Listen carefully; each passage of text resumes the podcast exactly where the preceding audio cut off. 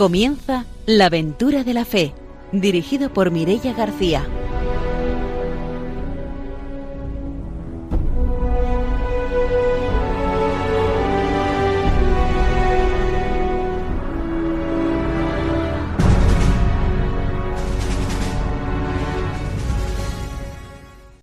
Buenas noches desde Radio María. Empezamos un nuevo programa de la aventura de la fe, un nuevo programa en el que vamos a dar voz a los misioneros. Empezamos, como siempre, saludando a nuestro equipo de colaboradores. Está con nosotros esta noche el padre don Arturo García. Buenas noches. Muy buenas noches de, este verano, ¿no? Pues aquí a, a, toda España, pues para escuchar este programa en el que estamos animando la misión para que crezca cada día y más gente pueda conocer a Jesucristo, el rostro de Dios.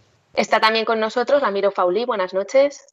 Hola, buenas noches. Hoy voy a mandar un saludo a la gente de Santomera, en Murcia, ¿eh? muy especialmente a los papás de Pedro Cano, que es un misionero que se encuentra en República Dominicana. Entonces, a toda la gente de Santomera que nos escucha, pues bueno, que les animo a seguir el programa. Pues mandamos esos saludos de la aventura de la fe hasta Santomera y nos vamos a ir ahora hasta Chile para saludar a nuestro invitado de hoy, que es José Luis Iser, que es un misionero valenciano. Buenas noches, bienvenido. Buenas, para mí buenos días. Buenos días a todos vosotros y un abrazo muy grande a, todos los misioneros que nos escuchan y a todos los amigos, a todas las amigas de ahí de, España que, que seguramente muchos de ellos tienen alma misionera. Será como siempre, después de la formación y de las noticias, cuando escuchemos ese testimonio misionero. Saludamos a nuestros técnicos, a Ramón y a Ángelo, y vamos a empezar ya nuestro programa con la formación misionera.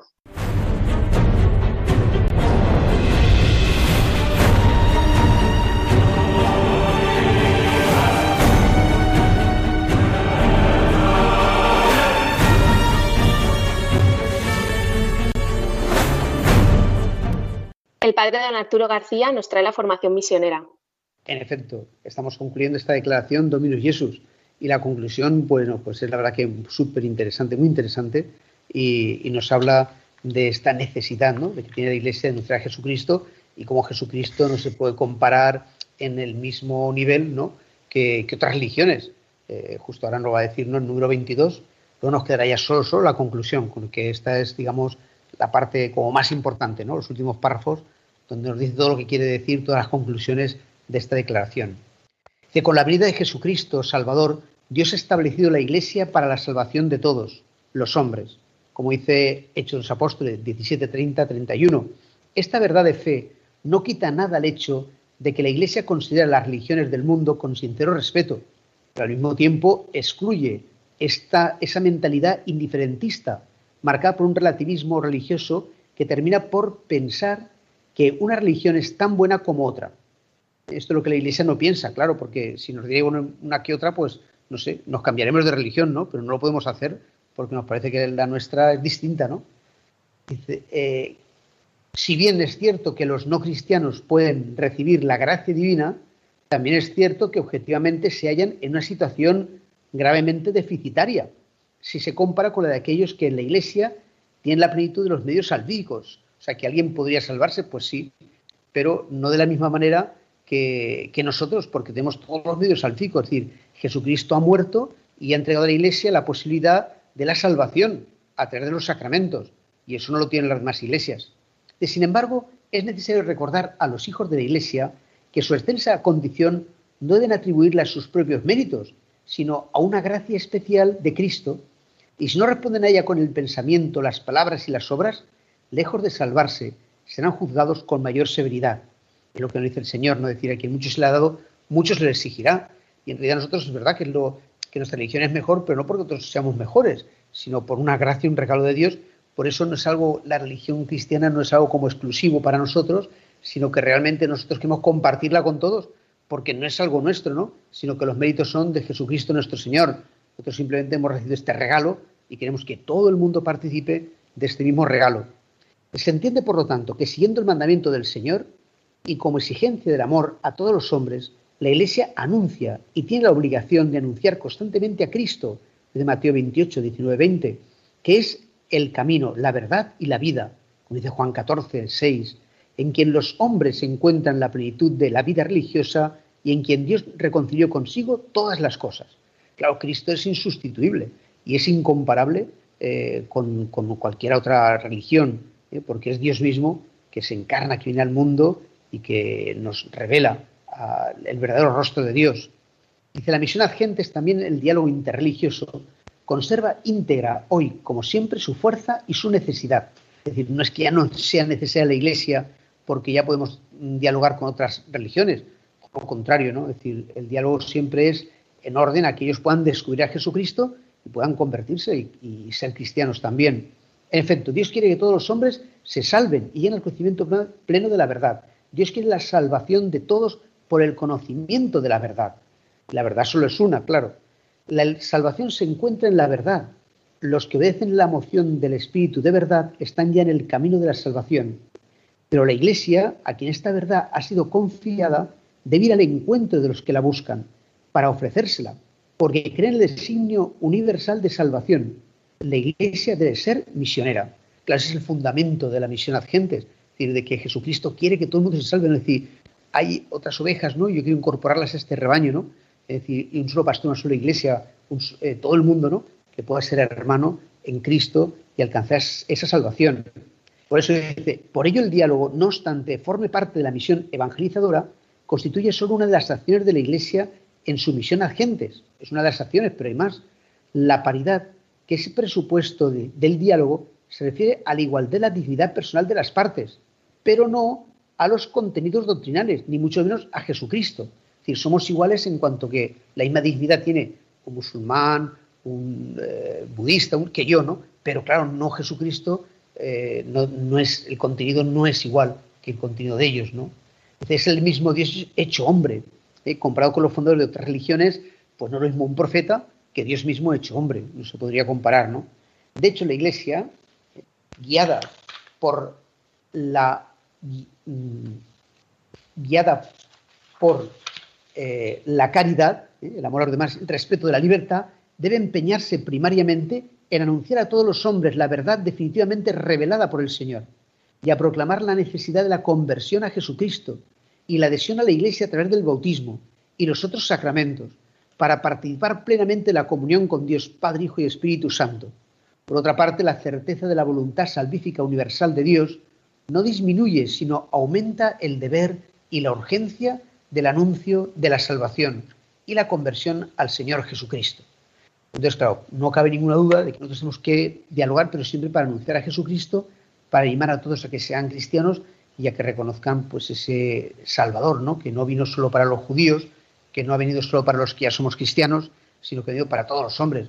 Y nosotros justamente nos hemos convertido y nos hicimos cristianos en un momento, pues porque alguien nos lo anunció, no porque Jesucristo naciese pues en Madrid o en Valencia o, en cualquier lugar de España, ¿no? Sin, porque fuera nuestro, sino porque nosotros hemos reconocido en esta encarnación de Jesucristo en Israel, pues al verdadero Hijo de Dios. ¿no? Hemos creído que es verdad lo que él ha dicho y nunca nadie se ha atrevido a decir algo tan grande eh, como es Jesucristo, el verdadero Hijo de Dios, la verdad, Dios hecho hombre, que nos redime y nos, hace encontrarnos con Dios. Es un tesoro, un regalo, y no podemos quedárnoslo para nosotros, sino que nuestra obligación es, eh, pues justamente, que todo el mundo participe de, esta alegría y de este gozo, de este, del amor de Dios en Cristo. Pues hasta aquí nuestra formación misionera. Nos vamos ahora con las noticias.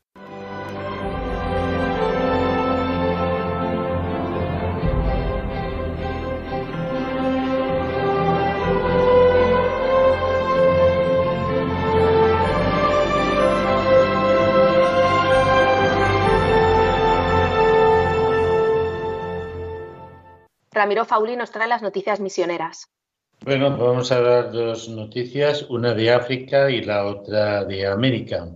Una es en África es en Malí, un sacerdote y cuatro feligreses secuestrados. Fuentes eclesiásticas explicaron a Fides, la agencia de horas misionales pontificias, que el grupo con el de cuatro feligreses y un sacerdote se dirigía entre dos poblaciones de Seje a San para celebrar el funeral del padre Oscar, que había sido durante nueve años párroco en ese pueblo. Este pueblo está habitado principalmente por católicos. Las fuentes han expresado su preocupación porque el grupo haya sido secuestrado con fines de extorsión. No es raro que en estos lugares grupos armados que operan a lo largo de todo el Malí y en varios países del cinturón del Salé intercambien prisioneros y se encarguen de ellos bandas especializadas en esta gestión. Recordemos que ya fue liberado en el 2020 el padre Luigi Macalli y que la hermana Cecilia Narváez Argot todavía se encuentra secuestrada por los captores. Así pues, mandamos un mensaje también a todos los misioneros que están expuestos en estos lugares a tantos peligros y oramos para el pronto rescate de nuestros compañeros y del sacerdote. La otra noticia que viene de, de América y también nos da de cerca, dado que también está involucrado el Vicariato de San José del Amazonas, donde la diócesis de Valencia tiene un convenio de colaboración. Y se trata de la colaboración misionera en la frontera en Puerto Leguizado, en Colombia, y San José, en Perú. Han integrado eh, estas dos iglesias para un trabajo misionero uniendo a través del río Putumayo una experiencia prototipo que responde al llamamiento del Sínodo de la Amazonía para superar fronteras y generar reyes de apoyo entre la Iglesia. Para apostar por este trabajo, por las comunidades en toda la cuenca del río Putumayo y en ambos lados, Monseñor Joaquín Pizón, obispo del Vicariato de Puerto Leguinzano, ha creado un nuevo puesto de misión en su jurisdicción, un territorio aproximadamente gemelo del puesto de misión que está en el otro lado, en la parte de San José de Amazonas, en Perú, encomendándolo esto a un sacerdote y a un diácono que es autóctono de una etnia propia del país. Así pues, entre el sacerdote y el diácono atenderán ambas partes del río Putumayo, realizando un trabajo misional más allá de lo que son las divisiones territoriales. Animamos, pues, desde aquí a que la Iglesia busque nuevos cauces para la misión más allá de las fronteras territoriales y que el Evangelio pueda llegar más plenamente a estos lugares del Amazonas. Pues cerramos nuestra sección de noticias de hoy y nos vamos ya con la entrevista.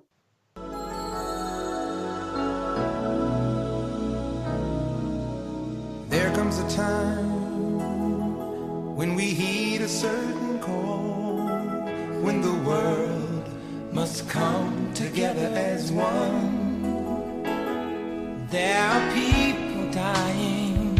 Oh, when it's time to lend a hand to life, the greatest gift of all. We can't go on pretending day by day that someone somewhere will soon make a change all a part of God's great big family. And the truth, you know, love is all we need.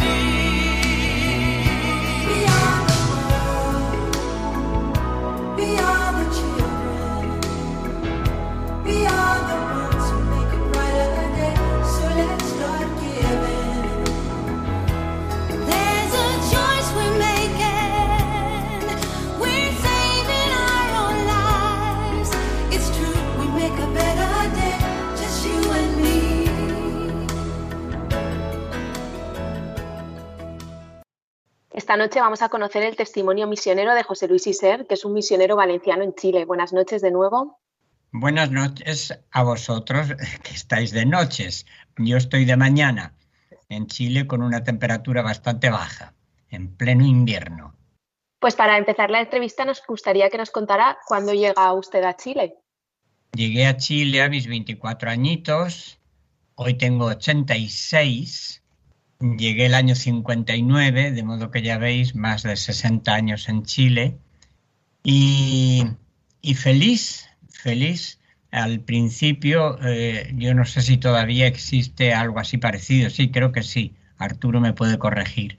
Eh, la OXA, Obra de Cooperación Sacerdotal Hispanoamericana, que se decía en ese tiempo, eh, hacía contratos con las diócesis latinoamericanas por eh, cinco años. Después quizá esto ha ido cambiando y yo fui renovando, renovando, renovando. Nunca volví más que para las vacaciones. Y me acuerdo no sé qué obispo de Valencia, qué arzobispo simpático hubo en ese tiempo que un día me dijo, mira, ya estoy cansado de papeleo cada cinco años. Así que te doy permiso para siempre y si quieres volver, avisa. Todavía no he avisado. y no, y no, no, no pienso avisar ya. Como os digo, ya tengo 86 añitos y pienso dejar mis huesos aquí en Chile, en una diócesis del sur de... Chile es tan largo que aquí, aquí llamamos del, del principio del sur, ¿verdad? A 400 kilómetros al sur de Santiago, diócesis de Chillán una diócesis muy terremoteada, es, es una, una, ciudad muy, muy sísmica. Habrá cambiado mucho también Chile, ¿verdad? Y esa diócesis. no sé, ¿cómo fue cuando llegó usted allí? ¿Qué se encontró?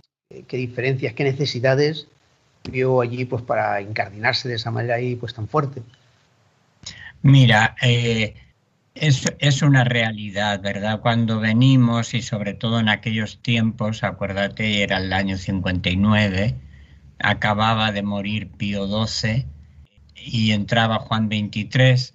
Entonces, eh, uno viene con una vocación muy romántica, que yo creo que viene muy bien. ¿eh? Yo, yo no tengo nada contra el romanticismo cuando tiene la base en la realidad y al llegar aquí uno ve que eh, el romanticismo va cambiando y, uno viene con un acopio de cosas como para entregar y al final se hace realidad esa frase que aquí repetimos mucho, los pobres nos convierten.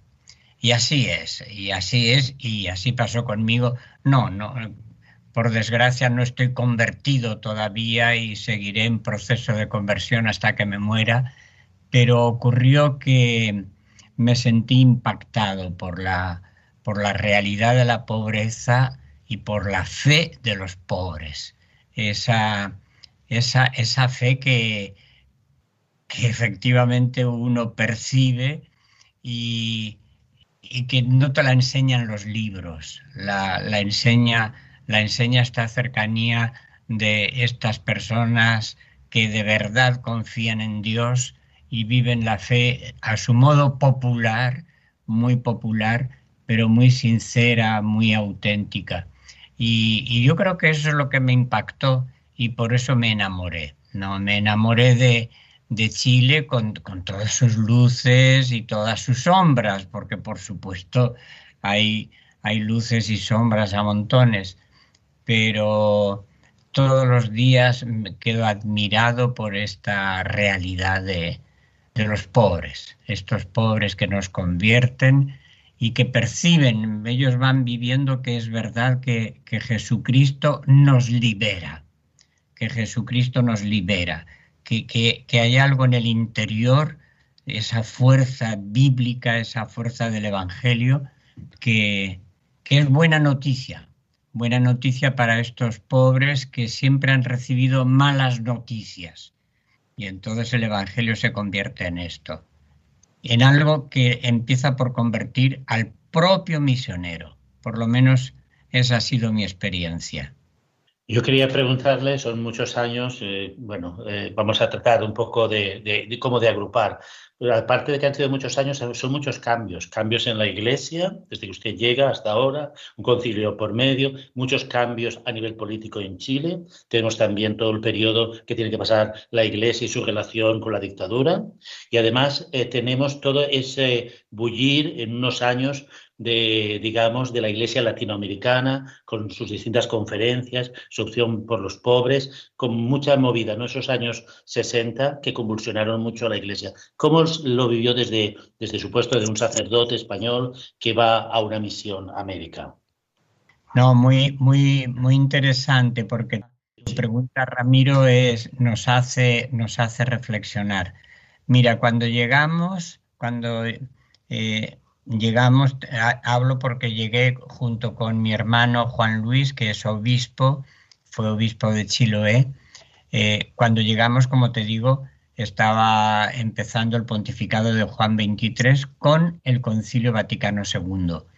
Entonces fue una maravilla, como, como que repetíamos a cada rato, el concilio nos da la razón. El concilio nos da la razón.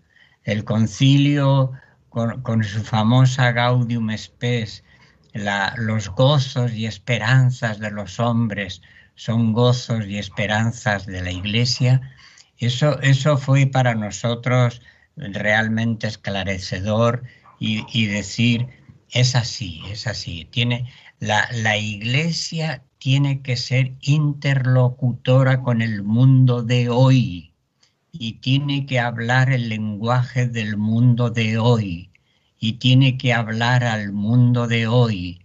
Y por eso la iglesia no tiene que eh, hacer aspavientos para dejar de lado tantas estructuras, tantas normas, tantas reglas que no son evangélicas, que no son del Evangelio, que no permiten el diálogo transparente y lúcido con, con el mundo de hoy.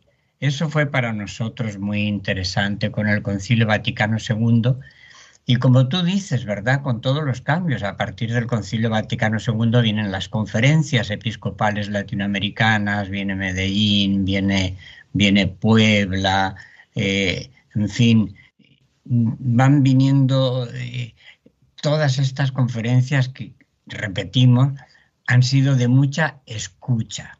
Y ahora estamos, al final de ahora, estamos con la Asamblea Latinoamericana en plan sinodal, como quiere el Papa. Eh, y esto ahora eh, ya, pues muy distinto a como se hacía antes. Ahora mismo tengo una reunión después de terminar con vosotros, pues una reunión con laicos para ir respondiendo a, esta Asamblea Latinoamericana que ahora es de, de todos los laicos, no es solo de obispos, que estamos en escucha. Entonces ahora solamente escuchar y escuchar. Y mm, una iglesia así, naturalmente, cuando llegó la dictadura de Pinochet, tan católico él, la iglesia supo responder. Supo responder y decir, Señor, usted se confiesa católico, pero esa dictadura que usted eh, está llevando adelante es una dictadura asesina. Y se lo decía el cardenal arzobispo de Santiago con todas sus letras. Y por eso la iglesia ganó mucho prestigio y mucha confianza porque era la única que tenía voz. Era la voz de los sin voz. Después vinieron los cambios, vinieron los cambios en la iglesia también, vinieron distintos pontificados con otra línea.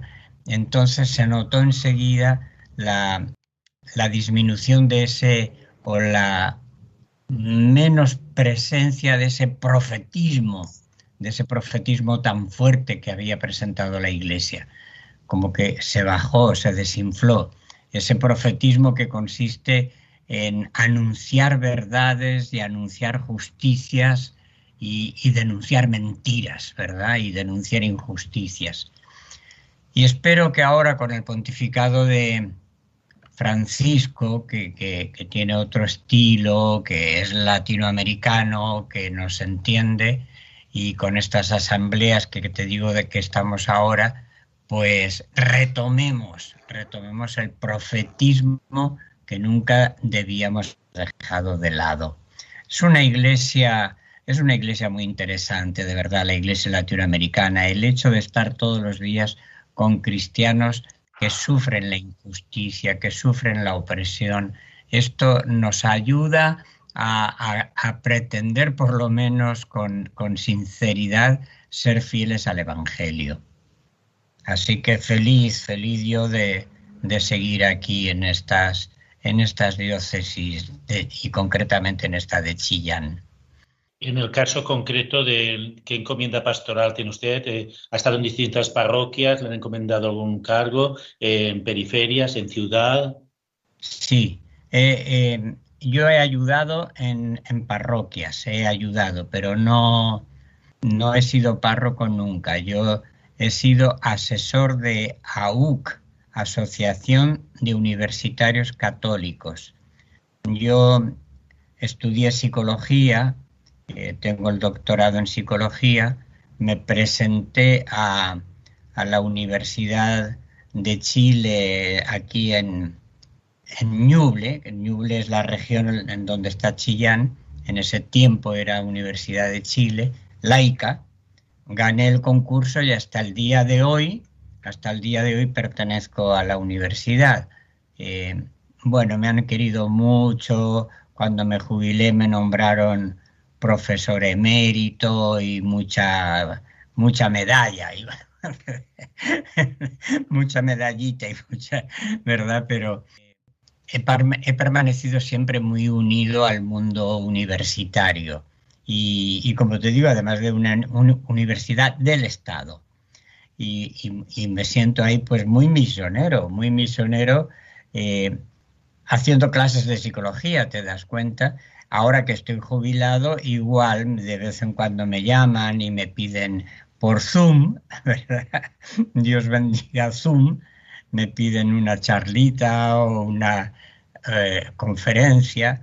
Eh, así que es, esa ha sido mi, misión sobre todo.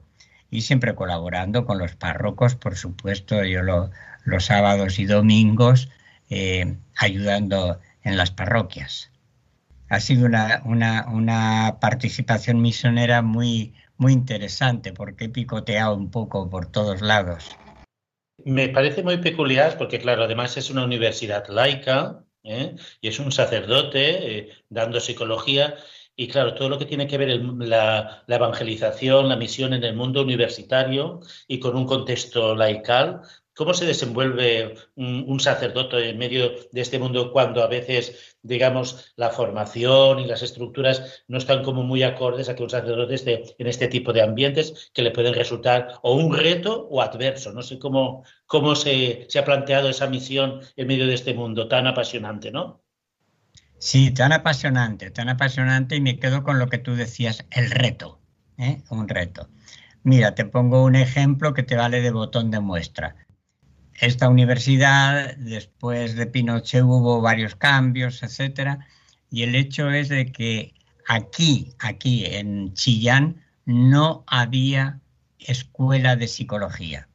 Entonces nos dedicamos a ver si podíamos fundar escuela de psicología y sí, sí lo hicimos, siempre diciendo, bueno, pero nuestra psicología no va a ser más de lo mismo para señores y señoras que luego salgan al, mercado, ¿verdad? A ganar dinero haciendo test y las empresas y todo eso.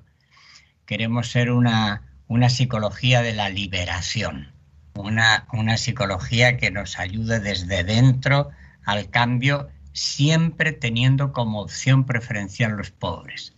Bien, entonces llegamos evolucionando sobre esas ideas y cuando llegó el momento de crear la, de crear la escuela de psicología, lo que menos me imaginaba, llega el rector a mi oficina de la universidad y me dice, José Luis, queremos que tú seas el primer director de la escuela de psicología. Y dije, pero estás loco, hombre, estás loco, ¿cómo se te ocurre? En fin, no, pero al final se impusieron mis colegas y acabé siendo él el primer, el primer director de la Escuela de Psicología, porque me decía eso el mismo rector, fíjate, laico, me decía eso el mismo rector. Dice, justamente para que tú le des esa línea de la que tanto hablas, que no quieres más de lo mismo. Entonces te digo, te digo, eh, ahí he vivido entre colegas, la mayoría de ellos agnósticos, pero cariñosísimos conmigo, te digo, de, me quedaría corto si te contara todas las deferencias que, que han mostrado hacia mí, sin ningún rechazo, no, ¿verdad? No distinguen bien entre lo que es una institución de nuestra iglesia, institución que tiene que cambiar tantas cosas, y distinguen entre las personas, ¿verdad? Entonces ha sido, como te digo, una, una misión un poco atípica, ¿verdad? Pero yo creo que es así. A mí cada vez me convence más de que la Iglesia tiene que estar presente en el mundo de hoy y hablar el lenguaje del mundo de hoy. Y desde luego pensando en lo que dice la ciencia, estar de acuerdo, estar, estar muy abierto, muy abierta al progreso científico. Nos vamos a hacer una pausa, volvemos enseguida para seguir escuchando el testimonio de José Luis.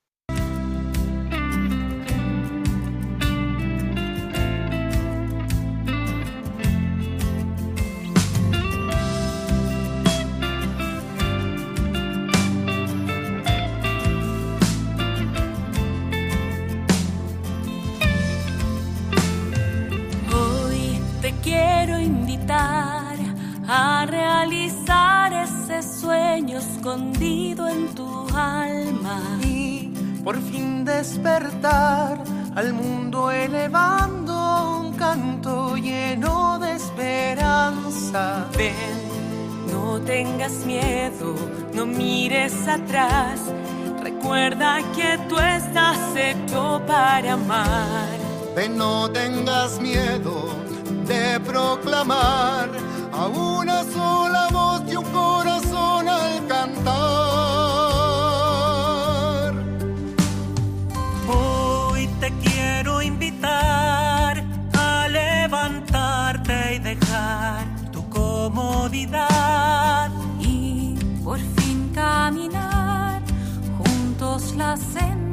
fraterna de la unidad. Ven, no tengas miedo no mires atrás. Recuerda que tú estás hecho para amar. Ven, no tengas miedo de proclamar a una sola voz y un corazón al cantar. La alegría de sabernos tan amados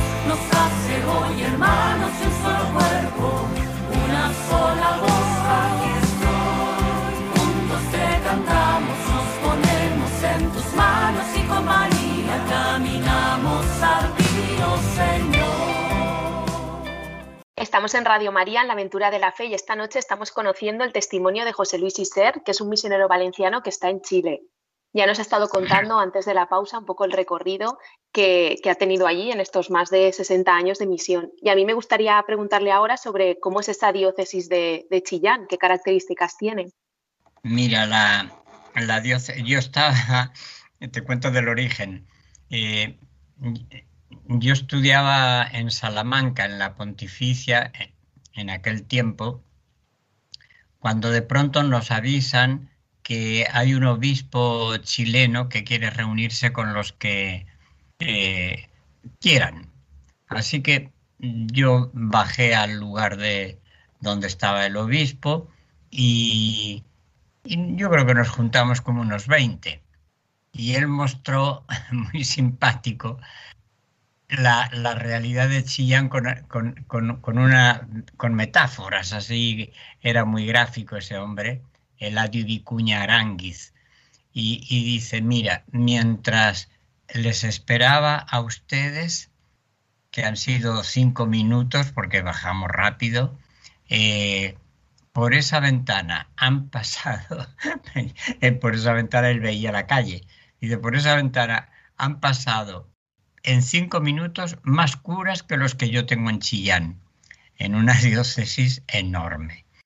Y nos dijo cómo era la diócesis, nos la describió así a grandes pinceladas, además estábamos apurados porque era ya el, el segundo semestre, estábamos ya preparando exámenes finales y todo el mundo queríamos estudiar y aprovechar el tiempo.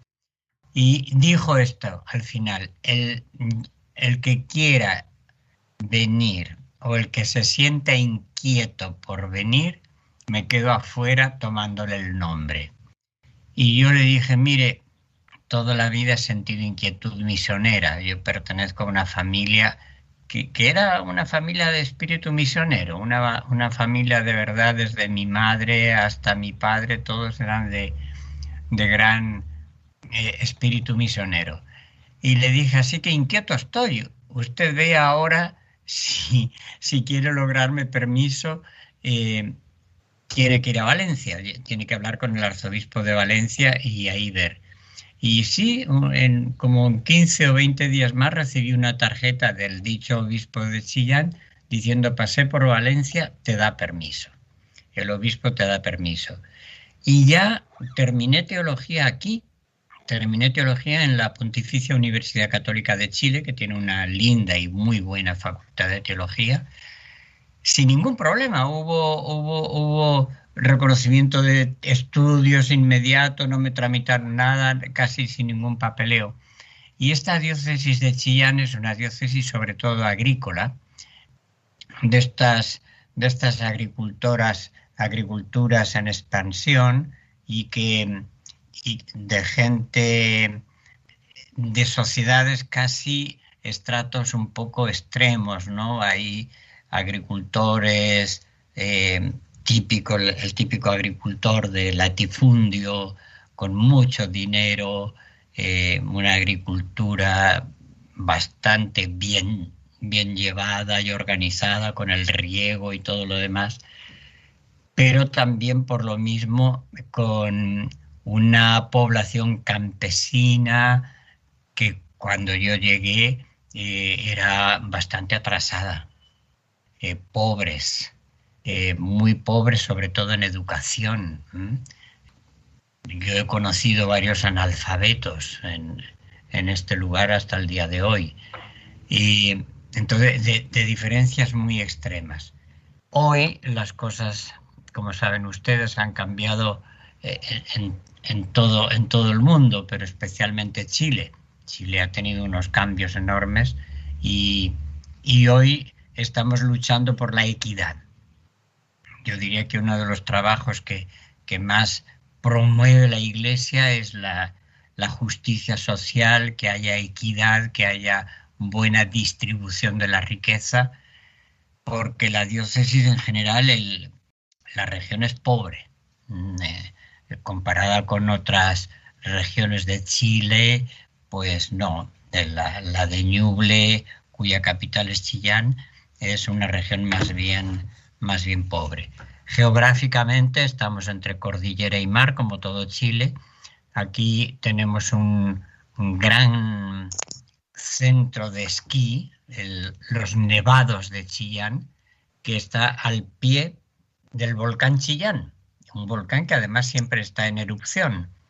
Pero claro, una erupción que, se sabe controlar, tenemos buenos servicios para esto y, ahí están las grandes pistas de esquí de, este, de estos nevados de Chillán donde se ve otra vez el contraste, ¿verdad? Porque llegan los fines de semana, ahora con la pandemia se ha frenado esto, pero los fines de semana pues llega cantidad de gente para subir a esquiar a ese centro. Y por otro lado vas viendo los, los pobres campesinos que van quedando a la orilla de la carretera. ¿Verdad que me entienden? Un poco, un poco el contraste. ¿Me entendéis bien, verdad? Hay, hay un contraste fuerte. Y, es una de las luchas que hoy tenemos, porque creo que es uno de los problemas más graves de Chile, es la inequidad, la desigualdad. Un país rico, Chile tiene, tiene dinero, eh, es el gran productor de cobre, el cobre está en muy buen nivel, pero, amigo mío y amiga mía, mal distribuido. Entonces la inequidad, la desigualdad es tremenda, tremenda. Y eso se ve en todo Chile. Don José, y aunque no sé cómo se le ocurrió decir, pues voy a ser sacerdote, pues yo creo que, la vocación la tenía mi madre y, y, nos la pasó y nos la pasó a los hijos. Sí, en, mi familia, tíos, en fin, hemos tenido sacerdotes, jesuitas, tíos que, que nos fueron nos fueron pasando el, el, el ambientillo, ¿verdad? Esa, ese airecillo que tú respiras en la atmósfera y, así surge la vocación. Y, sí, siempre siempre me surgió esto. Después ya siendo adolescente conocí, gracias a mi hermana, conocí hermandades del trabajo, que estaban ahí en Valencia, en una placita que no recuerdo el nombre, muy cerca de la, Generalitat. Por ahí hay... El negrito. ¿Cuál? El negrito. Negrito. El negrito, ahí, ahí, ahí, ahí, ahí estaba Hermandades del Trabajo. Si no recuerdo mal, puede que la, memoria me traicione, la asesoraba un sacerdote llamado Moisés Sánchez, ¿puede ser? No sé, puede ser, ¿verdad? Eh, y, mira, ahí, ahí, ahí entré y, eso me dio también un me dio también una inquietud social porque conocí la realidad eh, obrera de, la, realidad obrera de nuestra, de nuestra España católica de aquel tiempo, ¿verdad? del franquismo y, que estaba oculta, que, que no aparecía, no aparecía en la prensa. Y eso a un adolescentillo, a un adolescente, a un joven, lo inquieta, lo inquieta y, y por ahí, por ahí, por ahí yo creo que quise empezar a ser sacerdote. Y ya fui al seminario de Moncada, pero apenas un año y después ya me fui a Salamanca. Y nosotros, como estamos aquí en Radio María, yo le quería preguntar también por la devoción mariana, así como allí, pues no sé, en Chillán, esa devoción a la Virgen María, yo creo que algo que dejaron claro los españoles al llegar y que quedó a fuego fue primero la devoción a la Virgen y luego el idioma. Pero la devoción a la Virgen está en, yo no sé si está en el ADN de, los chilenos. Así que, y la patrona de Chile es la Virgen del Carmen el liberador, el liberador del ignominioso yugo español que durante, siglos oprimió nuestros hombros, ese, ese, liberador que fue Bernardo Higgins, consagró con la independencia, consagró Chile a, la Virgen del Carmen. Y es la, patrona del ejército de Chile, de las Fuerzas Armadas, de la Marina, muy interesante, muy interesante. Sí. Tanto es así que el obispo aquel de Chillán, el Vicuña, con el que vinimos, eh, decía, el colegio, el mejor colegio católico de Chile es la escuela de la Armada de la Marina. La Marina, dice, porque hasta el día de hoy, hasta el día de hoy está marcado a fuego en la Virgen del Carmen. En eso, en eso todo Chile es devotísimo de la Virgen.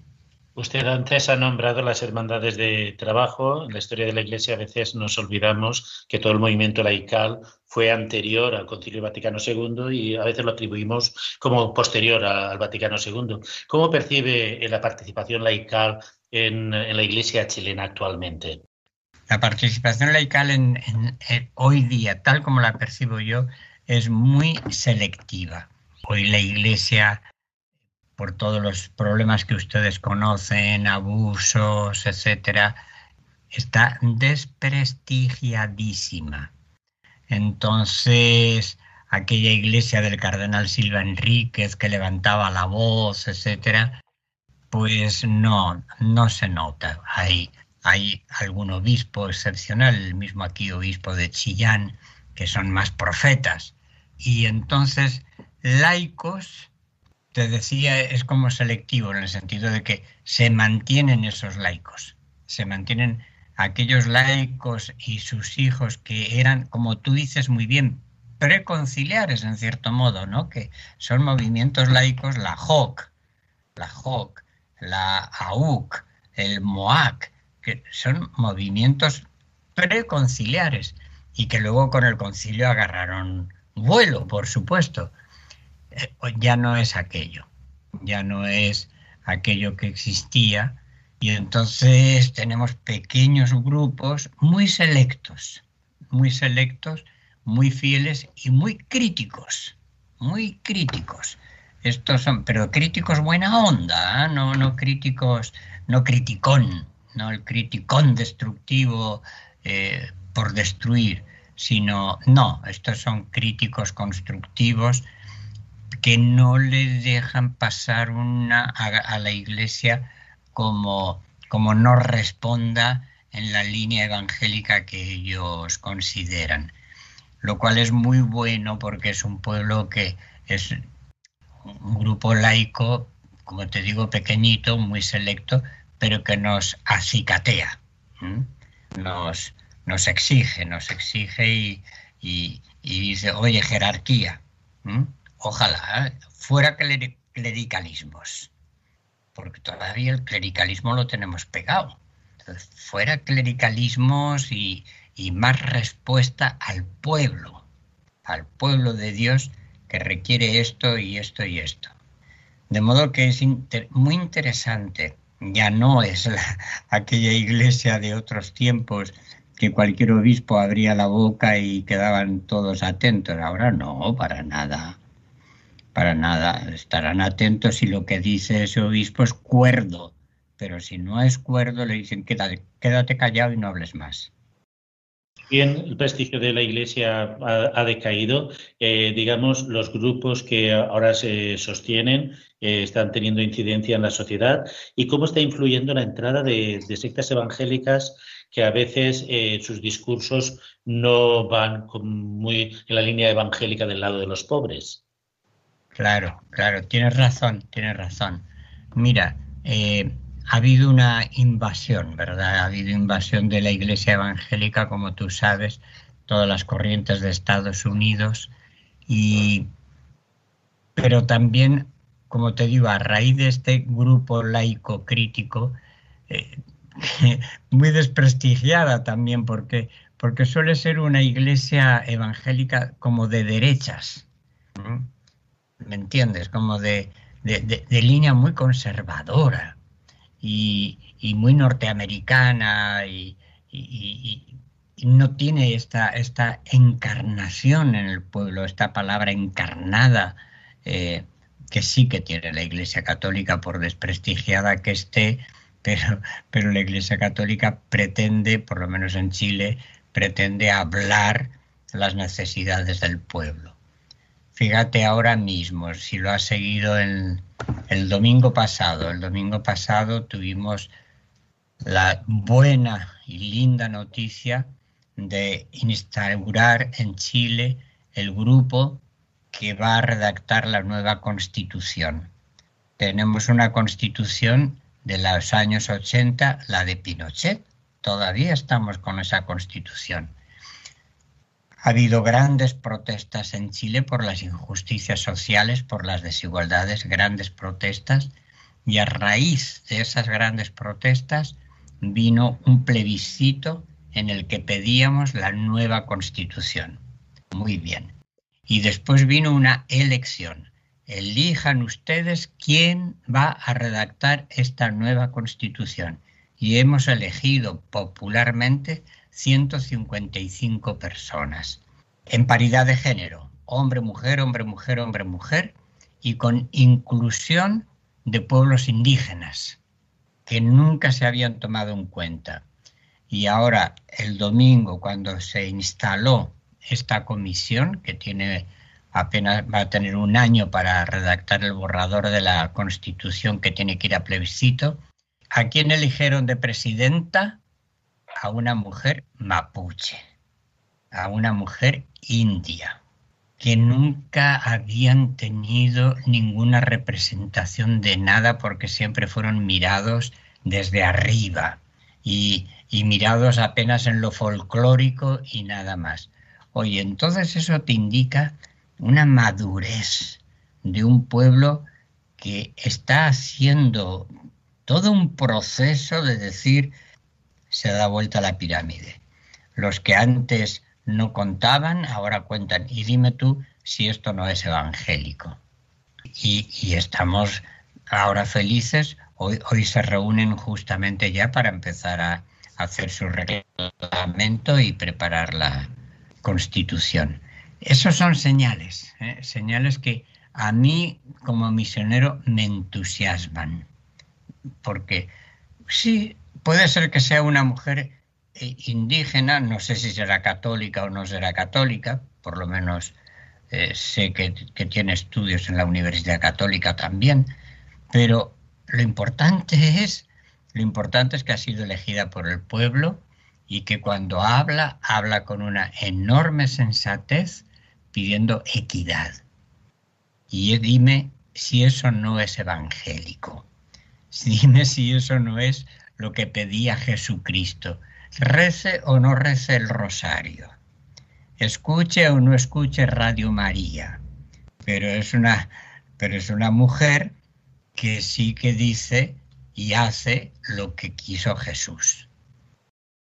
Usted ha comentado antes que también compaginaba con trabajos pastorales de vicario en, parroquias. ¿Cuál ha sido la experiencia del trabajo eh, parroquial con la gente de las comunidades eh, en compañía del párroco? Pues mira, yo creo que si, si uno ya a mis 86 años hace una especie de recuento, me quedo con muy bonitas experiencias. De la universidad con los alumnos eh, en, esas clases dialogadas donde surgen tantas inquietudes de estos jóvenes, donde ya aparecen jóvenes que son algunos de ellos primera generación de esa familia que está en la universidad. Y la otra experiencia, esta de las, de las barriadas, de las parroquias donde he colaborado y donde ahora colaboro. Soy vicario cooperador de una parroquia de una parroquia que tiene 50.000 habitantes y solo hay un cura para esa parroquia y, yo que colaboro. ¿Y qué veo ahí? Lo que te decía antes, los pobres nos convierten. Los pobres nos convierten. Vieras tú, vieras tú eh, qué homilías, qué homilías más simpáticas. Yo creo que tú te relamerías si estuvieras ahí en una misa, porque la, la, la humilía la hacemos dialogada, ¿verdad? La hacemos dialogada y entonces terminado el Evangelio, a ver, Mercedes, ¿qué te parece a ti? A ver, Juanito, ¿qué te parece a ti? ¿Qué es esto? Oye, te sale algo que tú dices de verdad, de verdad, este es un hombre de fe, esta es una mujer de fe. Aunque no sepa expresarse, aunque le falten palabras, y eso son lo, que te decía antes, esos son los pobres que me convierten. Por la, porque uno nota que el Evangelio lo entienden, que Jesucristo hablaba para los pobres y que los pobres lo entienden, y que somos nosotros, los curas, los de la institución, los que le hemos puesto trabas a ese evangelio, con reglas, con reglamentos, con normas, con cantidad de cosas que Jesús ni soñó, ni pensó, ni inventó, ¿verdad? Entonces eso es muy bonito, muy bonito ver ahí a, chicos o mamás que tienen un problema del hijo con, con este tema de, de la sexualidad, de homosexual, etcétera, etcétera, y que, y que tú veas que el Evangelio le, le abre la vida y le dice, no, mujer, deja, bendice a tu hijo, hombre, por Dios, no, no te hagas problema, no te hagas problema, el Señor lo recibe y lo abraza y tú también. Entonces, eso es muy liberador, te fijas, muy liberador. Y eso es lo que a uno le dice, no, he aprendido más he aprendido más teología con ellos que con los libros. Pues con esta reflexión llegamos ya al final de nuestro programa de hoy, de la aventura de la fe. Despedimos a nuestro invitado. Muchas gracias, José Luis, por haber estado con nosotros esta noche. Pues ojalá, ojalá que estas palabrillas pues hayan servido de algo, ¿eh? Y, y a vosotros un abrazo, a todos los escuchas. Muchas gracias. Pues despedimos a nuestro invitado de hoy, despedimos también a nuestros colaboradores y les recordamos que en la aventura de la fe volvemos dentro de 15 días. Les recordamos también que nos pueden encontrar en las redes sociales, en Twitter, en Facebook y que pueden contactar con nosotros a través del correo electrónico laventuradelafe@radiomaria.es. Buenas noches.